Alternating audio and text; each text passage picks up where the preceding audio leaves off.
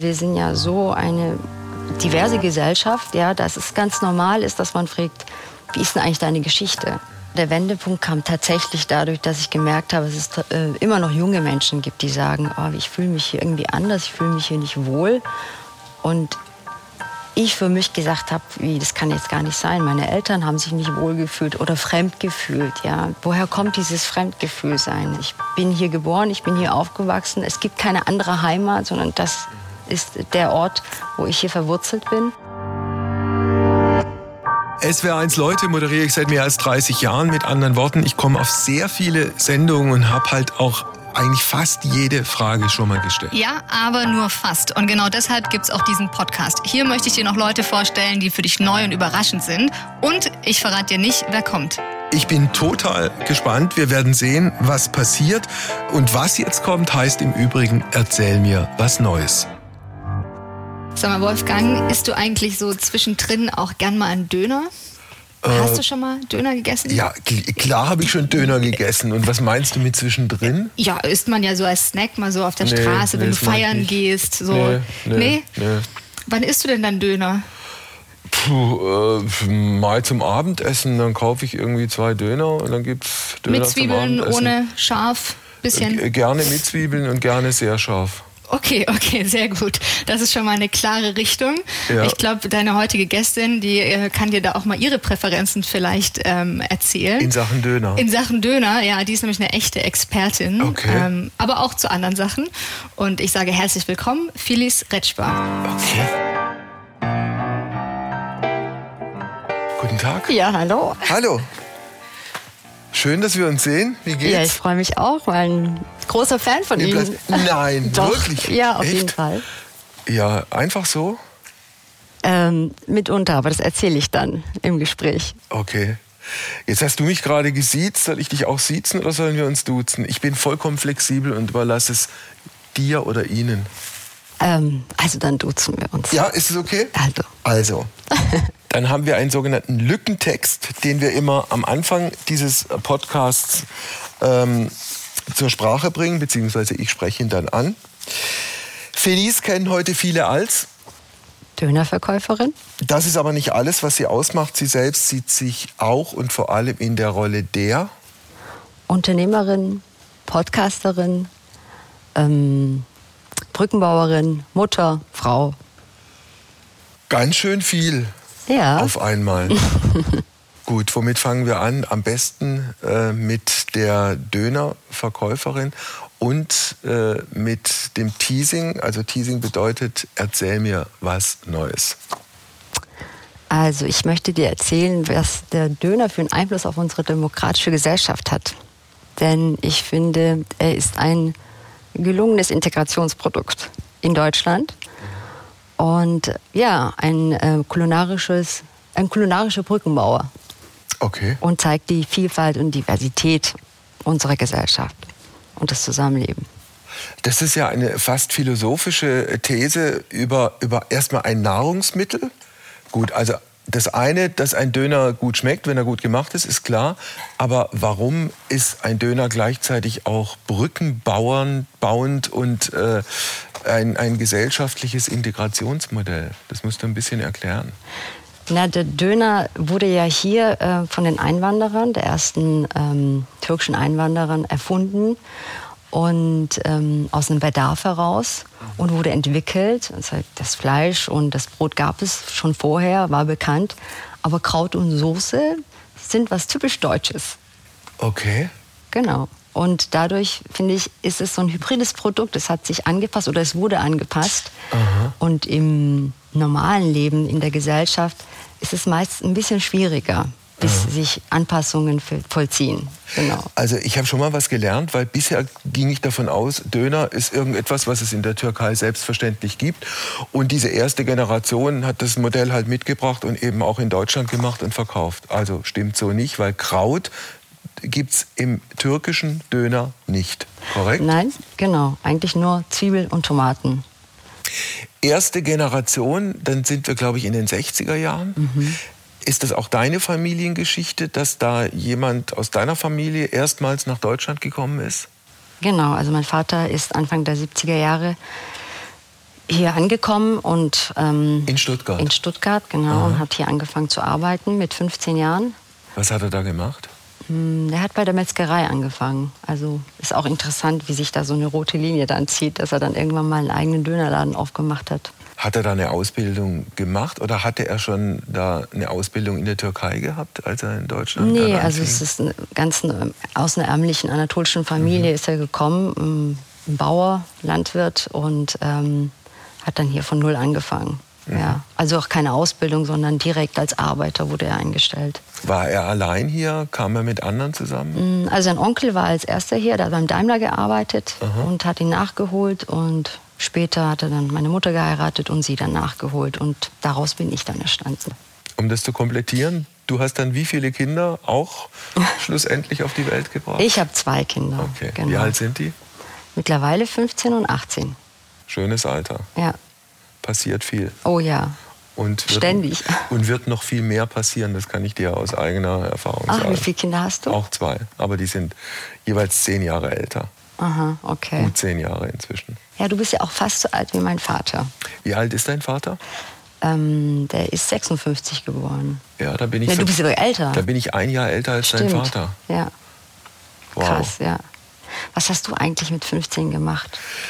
Also mein Vater mit, musste wirklich hart arbeiten, kein Jugendschutzgesetz. Ich war so Teil einer irgendwie ganz gut funktionierenden Mittelschichtsfamilie und als ich 15 war, gab es einen Lebensbruch deshalb, weil mein Vater die Stelle gewechselt hat. Und dann sind wir vom, vom Badischen, Offenburg, bin ich auch auf die Welt gekommen, habe die ersten 14, 15 Jahre meines Lebens verbracht, dann nach Heilbronn gekommen, weil mein Vater da einen neuen Job gekriegt hat. Und sind es Akademiker, deine Eltern? Ja, also mein, mein Vater war Diplom-Ingenieur, ist jetzt auch schon ein paar Jahre verstorben. Mhm. Und ja, so sind wir dann also irgendwie in Heilbronn gestrandet und ich musste dann wieder in Heilbronn bei Null anfangen. Was aber im Nachhinein, erstens hat es gut funktioniert und zweitens hat es so für, für, für das eigene Selbstbewusstsein, glaube ich, viel gebracht, wenn du, wenn du irgendeine große Hürde siehst und sie dann irgendwie nimmst. So habe ich es mir jedenfalls hinterher erklärt. Mhm. Naja gut, Krisen finde ich, ähm, also bewegen ja einen Menschen, sich mhm. weiterzuentwickeln. Ich glaube, das kann ich so aus meiner Erfahrung auch sagen. Dass ja. immer die Herausforderungen ja. mich einen Schritt weitergebracht haben. Jetzt gehen wir, wenn du einverstanden bist, in deiner Lebensgeschichte wieder ein paar Jahre zurück. Also dann sind wir wieder bei deinem Vater, der mit 15 Jahren aus dem anatolischen Dorf nach Deutschland gekommen ist, in einer Metzgerei gearbeitet hat und dann irgendwann beschlossen hat, ich mache in Stuttgart einen Dönerladen auf? Fragezeichen. Ja, also vorher war er, ähm, hatten wir auch einen Gemüseladen im Heusteigviertel hier in Stuttgart. Mhm. Genau, und das waren so die ersten äh, Anfänge der Selbstständigkeit. Und dann ähm, 1996 hat er dann seinen ersten Laden, also den, auf der Königstraße eröffnet, genau. Du hast vorhin gesagt, äh, Döner sei sozusagen ein, ein Lebensmittel und, und, und nicht nur Lebensmittel, sondern auch etwas, das zur gesellschaftlichen Integration der Menschen beiträgt. Das bedeutet, dass äh, in eurem Laden die unterschiedlichsten Menschen aufschlagen, aus den unterschiedlichsten Kulturen, aus den unterschiedlichsten Schichten, um dieses eine Produkt zu kaufen? Ja, so ist es ja. Also wir haben wirklich so die globale Welt mitten auf der Königstraße und gerade jetzt natürlich auch 2015, wo sehr viele Menschen auch nochmal eingewandert sind. Ähm, und die Begegnung ist sehr freundlich, sehr ähm, angenehm und sehr interessant vor allem. Ja. Man wird so ein Menschen, also ein Profiler, ja, wie die verschiedenen Kulturen ticken, woher die Nationen kommen. Man weiß, wer welche Vorlieben hat. Mhm. Und, ähm, und alle wollen dieses eine Produkt. Und der ältere schwäbische Mann bis mhm. ähm, zum ja, Eritreer, der dann mhm. kommt und sagt, okay, ich möchte mich jetzt hier satt essen oder glücklich essen. Dieses Jahr 2015 war ja, das werden die Historiker irgendwann in keine Ahnung wie vielen Jahren rausarbeiten, ein ganz, ganz entscheidendes und wichtiges Jahr für Deutschland. Also diese Vielzahl der Flüchtlinge, die gekommen sind und dann auf der einen Seite äh, diese, diese Willkommenskultur, die es ja gegeben hat und auf der anderen Seite mit einer gewissen Zeitverzögerung die große Skepsis, ob das alles so, so richtig ist. Wie hast du diese, diese Zeit wahrgenommen für dich und für deine Familie? Naja, dass sich auf jeden Fall sehr, sehr viel verändert hat im Positiven. Also ich finde die Debatten, die gerade laufen, dass alles so äh, also man, das Gefühl, dass alles so schlimm wäre und alle so Benachteiligung so groß wäre und Diskriminierung, Rassismus überall gefühlt ist, dem kann ich jetzt so nicht zustimmen. Deswegen habe ich ja auch aus dem Dönerladen auch einen Podcast äh, gemacht, wo ich gesagt habe, irgendwie stimmt das nicht so mit der realen Welt ein, weil ich da einen ganz anderen Eindruck habe. Ähm, natürlich waren die Anfänge meiner Eltern sehr, sehr schwierig und auch unsere Anfänge waren sehr, sehr schwierig ähm, im Bereich Bildung und Chancengleichheit. Aber es hat sich definitiv etwas verbessert. Ja, und gerade als dann die Menschen jetzt hierher gekommen sind, die ja dann die Sprache lernen können. Es gab Sprachkurse, es gibt Sprachkurse, sie werden gefördert. Sie haben so viele Chancen, die ja sozusagen unsere Generation, der meiner Eltern, für sie geebnet haben. Und das, finde ich, wird viel zu wenig gesagt. Und zwar in wie weit auch eine Öffnung da ist. Das bedeutet, wenn ich da einhaken darf, deine Eltern, die ja zu dieser ersten äh, Gast, Gastarbeitergeneration gehört haben, Anfang der 70er Jahre, das Klima damals war, da kommen Leute zum Arbeiten nach Deutschland und irgendwann, wenn sie fertig gearbeitet haben, gehen sie wieder zurück in ihre Heimat. Das heißt sowas wie, wie, wie Austausch, wie Freundschaft, äh, Verbindungen, äh, zwischenmenschliche Beziehungen haben deine Eltern vermutlich mit Deutschen so gar nicht erlebt oder täusche ich mich da? Ja gut, die kamen ja schon Begegnungen auf dem Arbeitsplatz, aber es war schwieriger. Ne? Die konnten ja keine Sprache und Sprache ist natürlich ähm, alles. Ja? Man, mhm. Die Vermittlung überhaupt von Gefühlen, von Gedanken, ne? von Sorgen und ähm, aber es hat sich natürlich entwickelt, ne? indem sie sich auch emanzipiert haben, indem sie sich auch entwickelt haben. Ja, ich glaube, das ist ja auch genau in der Debatte so, dass einfach, es ist deswegen so laut und so hysterisch oder es kommt einem so vor, weil es natürlich vorher als gegeben war, dass es eben Menschen waren, die nichts gesagt haben. Also meine Eltern konnten ja nicht kommunizieren und sagen, da läuft das schief oder wir wollen da auch am Tisch sitzen und, und mitreden. Und jetzt ist natürlich die Generation herangewachsen, also quasi ich, meine Kinder, meine Geschwister, die natürlich auch eine ganz andere Bildungszugang haben und die dann jetzt auch sagen können, hier gefällt es uns so schon, aber wir möchten es ein bisschen anders gestalten. Wie, wie gut, wenn ich so direkt fragen darf, können deine Eltern Deutsch sprechen? Tarzan Deutsch, mhm. ja, teilweise. Okay. Also sie können schon gut, das heißt, du warst als Tochter dann auch in dieser etwas seltsamen Rolle der Übersetzerin? Ach, furchtbar, ja. ja. Also Sozialarbeiterin schon seit ich in der zweiten Klasse bin. Nicht ja. nur für meine Eltern, okay. also auch für viele Menschen. Also in den 80er Jahren hatten wir auch eine große Einwanderungswelle aus der Türkei, ja. wo ein Militärputsch war. Auch ja. damals war das echt so, eine, so ein Durchlaufposten bei uns. Unser Zuhause war wirklich so ein Asylcamp. Ne? Dann bist du aber doch in Deutschland groß geworden, auch in dieser, in dieser deutschen Kultur mit, mit den, den ganzen Begleiterscheinungen, Popmusik, mit, keine Ahnung, Frauen, die sich selbstverständlich emanzipiert haben. War das ein Problem für deine Eltern? Ja, teilweise schon. Also gerade Popmusik, das war für die, das ging gar nicht, weil da immer nur die türkische und kurdische Musik wichtig war, dass mhm. man der Kultur immer nahe bleibt und sich da immer sie wollten nicht, dass ich assimiliert werde. Ich fand mhm. das Wort immer so schrecklich. Ähm, von daher war das schon so, dass ich kein Michael Jackson hören dürfte. Oh ja. Oder, oder Tina Turner. Ja. ja also das hast war du das schon... akzeptiert oder hast du dich dagegen gewehrt? Ich habe es akzeptiert und habe es natürlich trotzdem gehört. Aha. Ja. Aber man hat schon so eine, so eine, also ich hatte nicht Angst, aber so, so man ist halt eingeschüchtert als ja. Kind, ne? Also man Hast rebelliert dann zwar ständig, aber es gibt halt immer ständig Konflikte und Probleme. Hast du mal einen deutschen Freund gehabt? Nee, tatsächlich nicht. Weil du dich nicht getraut hast oder weil es sich nicht ergeben hat? Weil ich mich auch nicht getraut habe, ja. Ah. ja. Auf jeden Fall. Weil es gehört sich halt nicht, ja. Es ist halt schon so ein bisschen, ah, die, die Tochter von Mustafa und was mhm. macht die und wo ist die? Und da kannst du nicht mit einem Frank nach Hause kommen, das geht gar nicht. Und wie, wie machst du es heute bei deinen Kindern? Genau, das Gegenteil sehr, sehr offen. Ja. Ja, also dass es überhaupt keine Rolle spielt, wer woher kommt, sondern die Sozialisation ist wichtiger. Klar. Ja?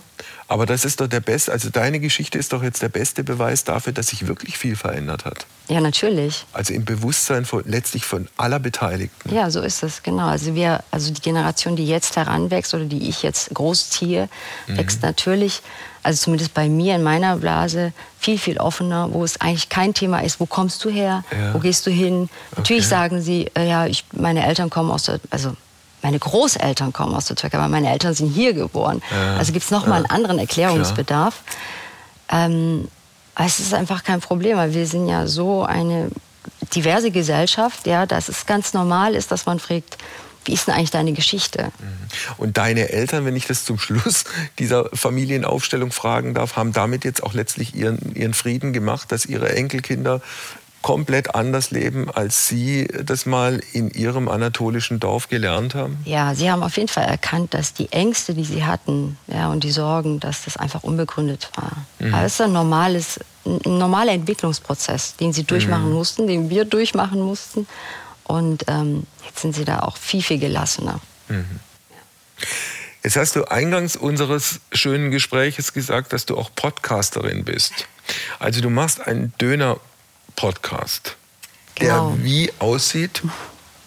Also ich lade interessante Gäste ein, so wie du bei SWR1 Leute. Okay. Auf einen Döner mit im Ützelwurzel. Aha. Also jetzt angenommen, du kämst auf die vollkommen verwegene Idee, mich einzuladen. Dann käme ich in deinen Laden und dann passiert was? Dann passiert eigentlich das Gleiche wie hier im Studio. Du bekommst einen Kopfhörer, ich lade dich ein, setzt, also wir setzen uns hin und dann frage ich dich in der anderen Rolle und frage genau das, was du mich jetzt auch ausgefragt hast. Wie bist du aufgewachsen? Mhm. Aber im Kern geht es darum, ähm, Wolfgang, was verbindet uns? Das ist mein Ziel. Nicht das, was mhm. uns trennt oder das, was so uns unterscheidet, sondern eher so, was haben wir eigentlich gemeinsam in mhm. dieser Gesellschaft und was ist der Grundkonsens? Wo, wie wollen wir leben? Okay. Was seit, möchten wir entwickeln? Seit, seit wann machst du diesen Podcast? Seit Anfang des Jahres, also fast April. Okay, also gutes halbes Jahr. Genau, und es waren schon einige tolle Gäste dabei. Zum Beispiel? Also angefangen mit Eric Coutier. Okay. Dr. Lisa Tänzer. Federli, genau, Choreograf Ärztin Tänzer. aus Tübingen. Ähm, Cem Özdemir. Aha, Stuttgarter Bundestagsabgeordneter, genau. der das Direktmandat geholt hat. Genau, Tijen Onaran. Wer war noch? Mitu Sanyal war da.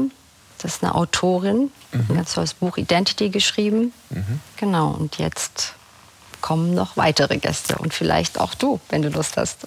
Ja klar, äh, wie, wie lange dauert dann so ein Gespräch? Halbe Stunde? Ja, 45, 50 Minuten. Doch so, so lange? Mhm. Ja. ja. Und, und das bei laufendem Geschäft. Also also du setzt dich mit mir hin und die Leute essen einen Döner, es wird weiterhin verkauft. Das ist wie bei Inas Nacht in dieser Kneipe, nur bei dir ein Döner. Genau, genau. Okay. Es ist wie bei Inas Nacht. Und krieg aber halt, was zu essen, wenn du ich komme? Du kriegst dann was zu essen, ja. Also während des Gesprächs? Nee, besser danach. Da, danach? Danach als Belohnung, ja. Als Belohnung. Und isst du, du isst Döner, hast du gesagt, ja, ne? Auch Falafel, also ja. beides. Und gerne scharf. Das ist wenn gut. Das geht. Absolut. Ja. Sehr, sehr scharf. Gut. ähm, Jetzt hast du gerade gesagt, Cem Özdemir war bei dir. Ist dieser Cem Özdemir, was sozusagen die, die Gesellschaft und die Politik angeht, äh, eines der herausragenden Beispiele, äh, wie auch in, in der Politik Integration letztlich gelingt und gelingen kann? Ja, also definitiv. Es, es, ist ja, wenn ich das noch sagen darf, es ist ja schon bemerkenswert, dass in einer Großstadt wie Stuttgart äh, einer wie, wie Özdemir mit seiner, mit seiner Biografie wie selbstverständlich das Direktmandat äh, holt. Und noch bemerkenswerter ist, dass es eigentlich überhaupt kein Thema mehr ist, dass es irgendwie als selbstverständlich wahrgenommen wird. Mhm. Ja, das ist ja das Tolle. Da haben ja ganz, ganz viele Menschen Vorarbeit geleistet. Und ähm, eben, dass solche Vorbilder jetzt auch selbstverständlich gewählt werden, zeigt ja, dass wir ganz schön weit vorangekommen sind in unserer Gesellschaft und dass diese Entwicklungsprozesse halt vielleicht 25, 30 Jahre dauern, dass wir gerade Debatten führen, die eben nicht ähm, mit wie auf Social Media oder wie bei Lieferando, heute wird bestellt, morgen ist es schon geliefert, mhm. sondern das sind Prozesse, wo wir ähm, uns streiten müssen. Und da geht es darum, wie streiten wir mhm. und darüber reden müssen und nicht, was wir sagen dürfen und was wir nicht sagen dürfen. Und so kommen wir nicht weiter. Hat dir Özdemir auch erzählt, welchen Weg er letztlich auch zurückgelegt hat? Also er kommt ja aus Bad Urach, äh, auch, ja. ich glaube, die Familie oder die Eltern, erste Gastarbeitergeneration, ja. bis er dann wie selbstverständlich die große Karriere in Berlin hat machen können. Ja. Ja, ja, genau. Und so, so ähnliche Herausforderungen hat. Ne? Ja. Schlechte schulische Leistungen und trotzdem kann man es schaffen. Ja. Ich glaube, darum geht es, dass man eigentlich sehr viele Chancen hat in diesem Land. Ja. Dass man äh, natürlich die Augen und Ohren offen halten muss und auch versucht zu lernen, wie die Spielregeln sind, um auch seine Chancen zu erkennen. Also eine gute innere Haltung, das ist wichtig. Das ist so, denke ich, eine gesunde hat, Einstellung. Was hat dir Eric Gauthier erzählt, dass es gerade beim Ballett auch selbstverständlich ist, dass die unterschiedlichsten Kulturen, die unterschiedlichsten Nationalitäten da miteinander äh, künstlerisch unterwegs sind und am Ende irgendwas Gutes gemeinsam dabei rauskommt? Ja, in der Kunst, Kunst spielt es ja gar keine Rolle. Es ist ja überlebenswichtig, dass so viele Talente unterschiedlicher Art, wo sie herkommen, sich zusammentreffen, um ja irgendwas Produktives äh, zu zeigen. Ne? Und, aber es ist halt in der Wirtschaft immer noch sehr schwierig. Es ist im Journalismus immer noch sehr, sehr schwierig. Oder ja, in der Bildung, in der Politik. Und ich glaube, da, da, sind wir gerade so in, in der Zwischenphase, wo sich das aufbricht. Viele Menschen, die jetzt ähm, über 60, 70 sind, die was gewohnt sind, gehen jetzt in Rente. Es kommen neue Menschen, jüngere Menschen ähm, an die Position, die natürlich ein ganz anderes Bewusstsein haben. Ja? Und die ähm, das ganz andre, mit ganz anderen Dingen konfrontiert werden, was ja auch gut ist. Ähm, und dahingehend gibt es gute Entwicklungen. Mhm. Ja. Helena ist eine Erscheinung, die gerade äh, auf unserem Bildschirm aufploppt. Hallo Phyllis, ich wollte mich auch mal noch kurz ähm, einschalten und zwar so ein paar Fäden zusammenführen, die ich jetzt mal bei euch ein bisschen rausgehört habe. Also du bist eingestiegen mit dem Döner als ein Essen, das uns alle irgendwo zusammenführt. Ne? Irgendwann, spätestens nachts, wenn wir feiern gehen, landen, landen wir doch dann einfach alle beim Döner. Ähm, da tut er besonders gut.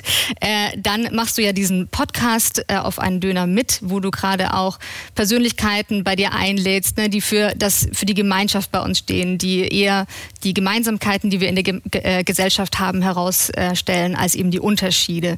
Und äh, du giltst auch als echtes Vorbild. Also du bist in der Bürgerstiftung in Stuttgart engagiert, du engagierst dich für diese Stadt, du bist ein echtes Vorbild für viele Frauen, gerade auch migrantische Frauen.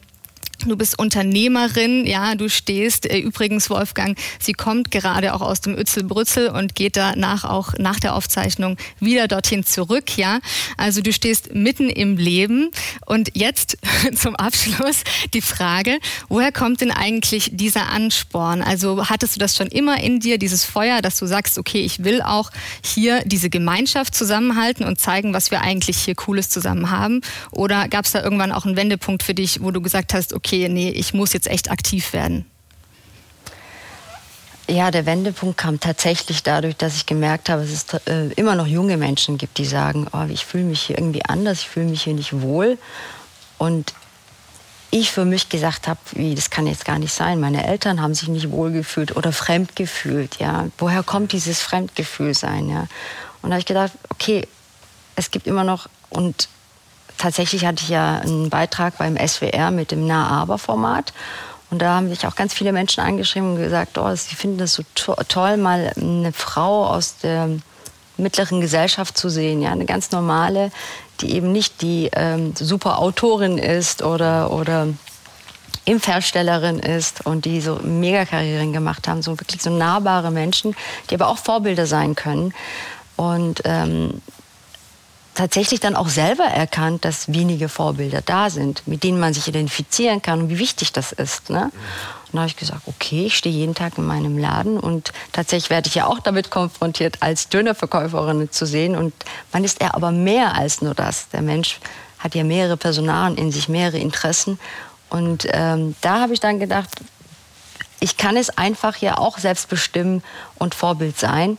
Und man muss es ja einfach nur tun. Helene hat gerade angesprochen, dein Engagement in der Bürgerstiftung Stuttgart. Äh, was ist das für eine Stiftung? Wofür tritt die ein? Was macht die? Ja, die Bürgerstiftung Stuttgart äh, bringt Menschen zusammen an den runden Tischen ähm, die Stadtverwaltung, ähm, Gemeinden, wenn sie gerade ein Problem haben, über das sie, das sie natürlich lösen möchten. Zum Beispiel? Ähm, zum Beispiel hatten wir jetzt in der Corona-Zeit eine Aktion ähm, mit der Suppe, also bedürftige Menschen, die einfach keinen Ort mehr hatten, wo sie äh, Essen bekommen haben, da wurde Suppen verteilt. Ähm, oder wie kann man in der Stadtverwaltung die Strukturen besser ähm, verändern, dass einfach es leichter ist, an Informationen zu kommen. Also die Bürgerstiftung ähm, macht da ganz viele Sachen. Und für mich war es so wichtig, in die Bürgerstiftung einzusteigen, weil ich gesagt habe, ähm, ich möchte ein Zeichen setzen, dass ich eben auch ein Bürger dieser Stadt bin und dazugehöre. Aber es muss immer aktiv von einem selber kommen. Und das war so für mich auch der Beweggrund zu sagen, das mache ich jetzt. Ich bin hier geboren, ich bin hier aufgewachsen. Es gibt keine andere Heimat, sondern das ist der Ort, wo ich hier verwurzelt bin. Und ähm, man muss äh, sich auch mit einmischen, sich mit einbringen und natürlich auch von der Gegenseite, äh, die, die Türen müssen offen sein, dass man reinkommen kann. Ich habe noch ein Thema und einen Menschen und eine Person, und ich bin mir fast sicher, wenn ich den jetzt anspreche, ich weiß nicht, ob du da so gern drüber reden möchtest. Sprich, wir können über alles sprechen. Okay. Ähm, der türkische Staatspräsident Erdogan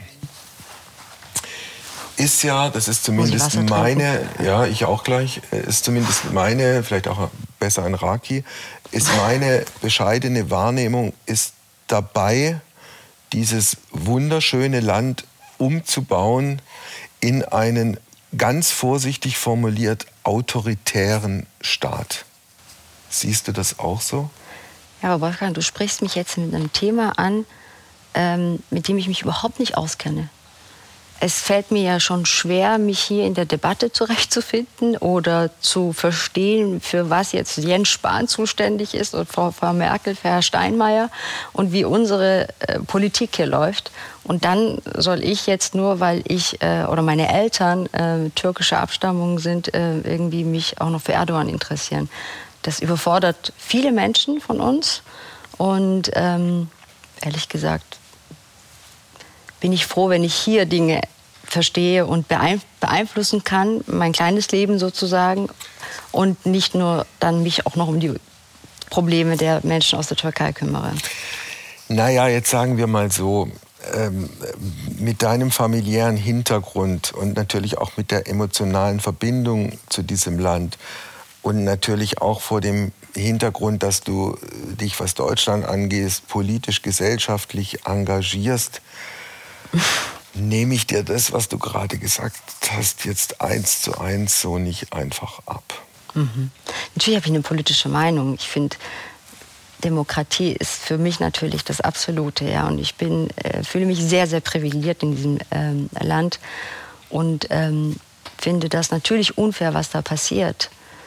Ähm, aber ich kann es nicht beeinflussen.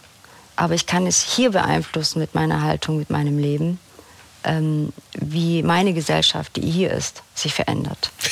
Tust du dich. Indem ähm, ich eben vorbildlich bin äh, ja, mit meinen Fehlern und mit meinen, mit, meinen, mit meinen guten Seiten.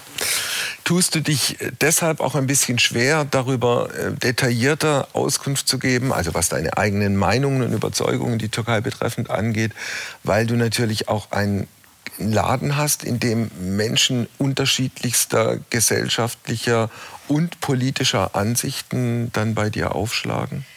Ja, nicht nur. Also es ist natürlich die Frage, was bringt es? Was bringt dieser Nationalismus, dass ich ähm, stolz bin, Deutsche zu sein, stolz bin, Türke zu sein oder stolz bin, Kurde zu sein am Ende des Tages? Um was geht es? Was ist die große Frage, Wolfgang? Ja, ja, aber guck mal, wenn du... Wenn, wenn du selber wenn du auch aus deiner eigenen Geschichte immer reduziert wirst, der nein, Deutsche ich, kommt schon wieder. Nein, ich, hab, ich wollte dich auf gar nichts reduzieren. Das nein, war nein, so nicht ich meine gemeint. nur. Ich, mich hat einfach interessiert, was du, was du über, über Erdogan denkst oder wenn du die Kurden ansprichst, was du darüber denkst, wie die Kurden in der Türkei behandelt werden.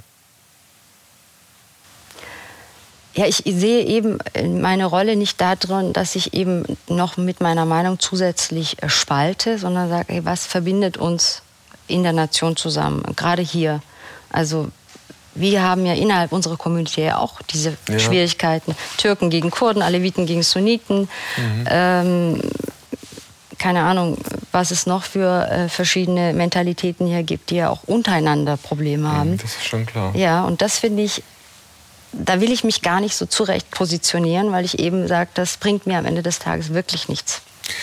Wobei das schon, ich habe es ja jetzt äh, dreimal versucht, das ist immer interessant. Ich springe in die Türkei, dann machst du eine freundliche oder gibst eine freundliche Antwort und springst im zweiten Halbzeit wieder, Halbsatz wieder zurück nach Deutschland. Ja, weil das mein Mittel, äh, wie sagt man, mein Lebens Dein Lebensmittelpunkt Mittelpunkt ist. ist. Genau. Und ist das eigentlich nicht gewünscht, eben dass das diese gelungene Integration ist, dass man diesen das, Mehrwert hat? Ja, alles, alles gut. Fühlst du dich gerade angegriffen, wenn ich so nein, das argumentiere? Nein, das, nein über, nee, ich fühle mich überhaupt nicht ange... Nee, ganz sicher nicht. Nein. Okay. No. Oder versuche ich mich gerade viel zu sehr zu rechtfertigen? Hast du den Eindruck? Ich habe den Eindruck, dass du, dass du, was die Politik in der Türkei angeht und die Person Erdogan, dich da sehr zurücknimmst. Und ich habe immer noch nicht ganz rausbekommen, warum du es machst. Aber irgendwie wird es ja Gründe haben. Ja, das, der erste und der einzige Grund ist, weil ich äh, denke, dass in dem Moment, in dem ich eine Meinung sage, ich ähm, spalte ich mich positioniere. Klar. Ja, und das Wichtigste ist für mich Menschenrechte, Meinungsfreiheit, Religionsfreiheit, ja, demokratische Werte.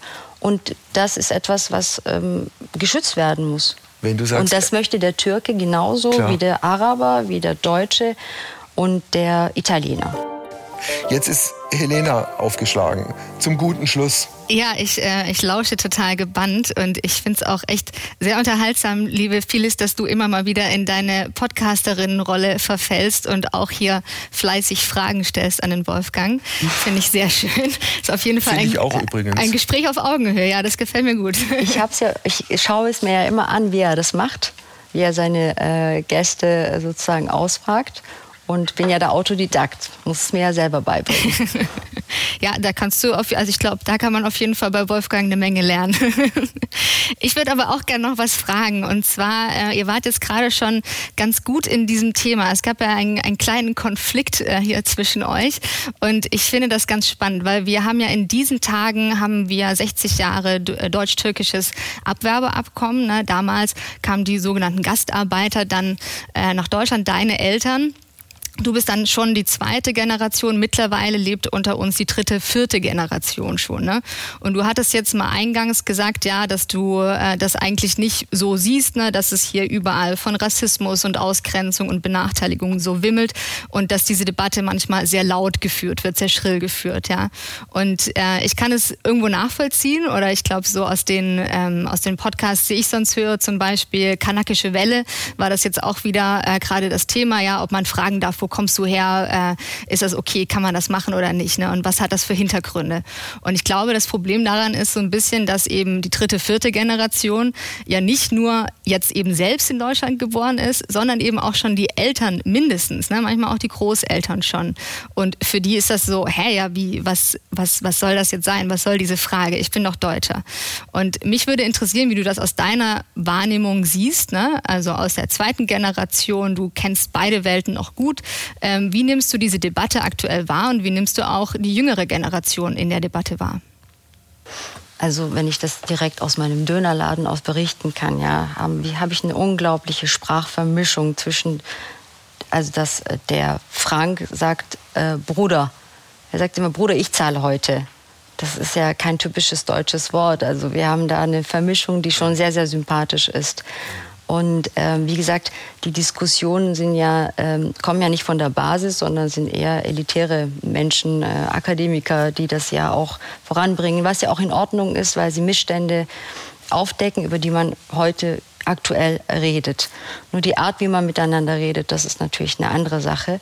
Und äh, die Basis ist wirklich schon sehr ineinander. Also gerade hat mich neulich ähm, ein Mädchen überrascht mit äh, Dirndl, äh, mit ähm, war so ein bisschen Volksfeststimmung hier in, in Stuttgart und war stockbesoffen und wollte dann Börek und dann was kostet das? Und dann habe ich ihr den Preis gesagt und dann sagte sie einfach so ein komisches Wort auf Türkisch. Wo ich dann total erstaunt war. So eine Michaela, ja, mit blond-blauen Augen, sagt ein türkisches Wort, ähm, was nicht so nett war, aber es ist halt so in der Umgangssprache. Aber es, da muss ich auch noch schmunzeln. Ich, ja, schau mal, wir haben eigentlich schon sehr, sehr viel erreicht. Und ähm, auch die Debatte so ständig ähm, gefragt zu werden und warum fragst du mich, wo komme ich her, finde ich auch eine innere Haltung. Man kann es auch mit Humor nehmen, zu sagen, hey, der Wolfgang fragt mich, woher ich herkomme, er interessiert sich für mich. Ähm, äh, wir fragen in unserer Kultur immer, fangen wir mit dem Gespräch an, wie geht es dir? Ihr fragt immer, wie ist das Wetter? Auch das Wetter ist heute jedes oder sie, ja. so. Und ich sage auch in meinem Dönerladen immer, wo kommst du eigentlich her? Oder deine Eltern ursprünglich? Bist du Äthiopier? Ähm das ist doch ein Zeichen von Interesse und kein Zeichen von Diskriminierung, wenn ich dich frage, wo kommt deine Familie her? Absolut. Oder ich, ich lese, das Prinzip dieses Podcasts ist ja, dass ähm, ich nicht weiß, wer kommt und dann steht hier der Name drauf und ich sehe das Phyllis Reckber. So, da, ist doch der, der, der normale Reflex der, dass ich denke, ich muss jetzt erstmal rauskriegen, wo, für welches Land und für welche Kultur der Name steht. Und dann ergibt sich sozusagen ein, ein Familienmosaik. Aber doch nicht im Sinne von, wir werten da jemanden ab, sondern äh, andersrum, wir machen, wir machen jemanden interessant und äh, stellen äh, auch eine Familie vor, mitsamt ihren, mitsamt ihren verschiedenen Verzweigungen. Ja. Absolut, ja, es ist wirklich, ich denke, man kann sich persönlich entscheiden und eine innere Haltung haben, wie möchte ich das jetzt bewerten. Mhm. Ja, möchte ich das als Angriff bewerten und als Herabsetzung, als eine Deutungshoheit oder zu sagen, so hast du es bei mir aber nicht wahrgenommen. Nee, überhaupt nicht. Gut. So bewerte ich ja auch nicht. Das ist ja, ja, nicht meine innere Einstellung, zu ja. sagen, okay, er darf das fragen, ist ja okay, man sieht es mir ja an. Ich habe dunkle Augen, eine dunkle Haut. Und ähm, eben, ich sehe Gott sei Dank nicht wie jede Michaela und Thomas aus. Also es macht ja einen Mehrwert, ja. ähm, macht mich interessant. Also ich gehe da ganz anders ran. Und ich ja. denke, jede innere Einstellung, jede innere Bewertung kann man dementsprechend auch ändern. Und das liegt wieder an der Persönlichkeit der Menschen. Schön. Das war dein Schlusswort. Ich habe keine Fragen mehr. Und wenn du willst, komme ich gerne zu deinem Podcast. Oh ja, sehr ja, gerne. Also, also auf einen Dank. Döner mit ja, Wolfgang auf, auf einen Döner. Dankeschön. Mach's gut. Tschüss. Ciao. Ciao. So, hast du schon Appetit bekommen auf den Döner?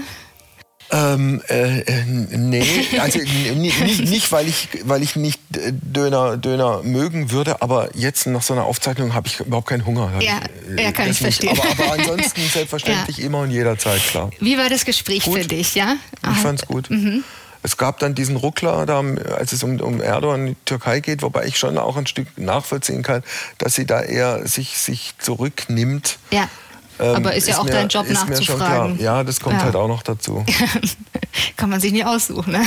Nö, ist ja auch schön so. Ich freue mich jedenfalls schon sehr auf eure Podcast-Folge. Äh, bin schon gespannt.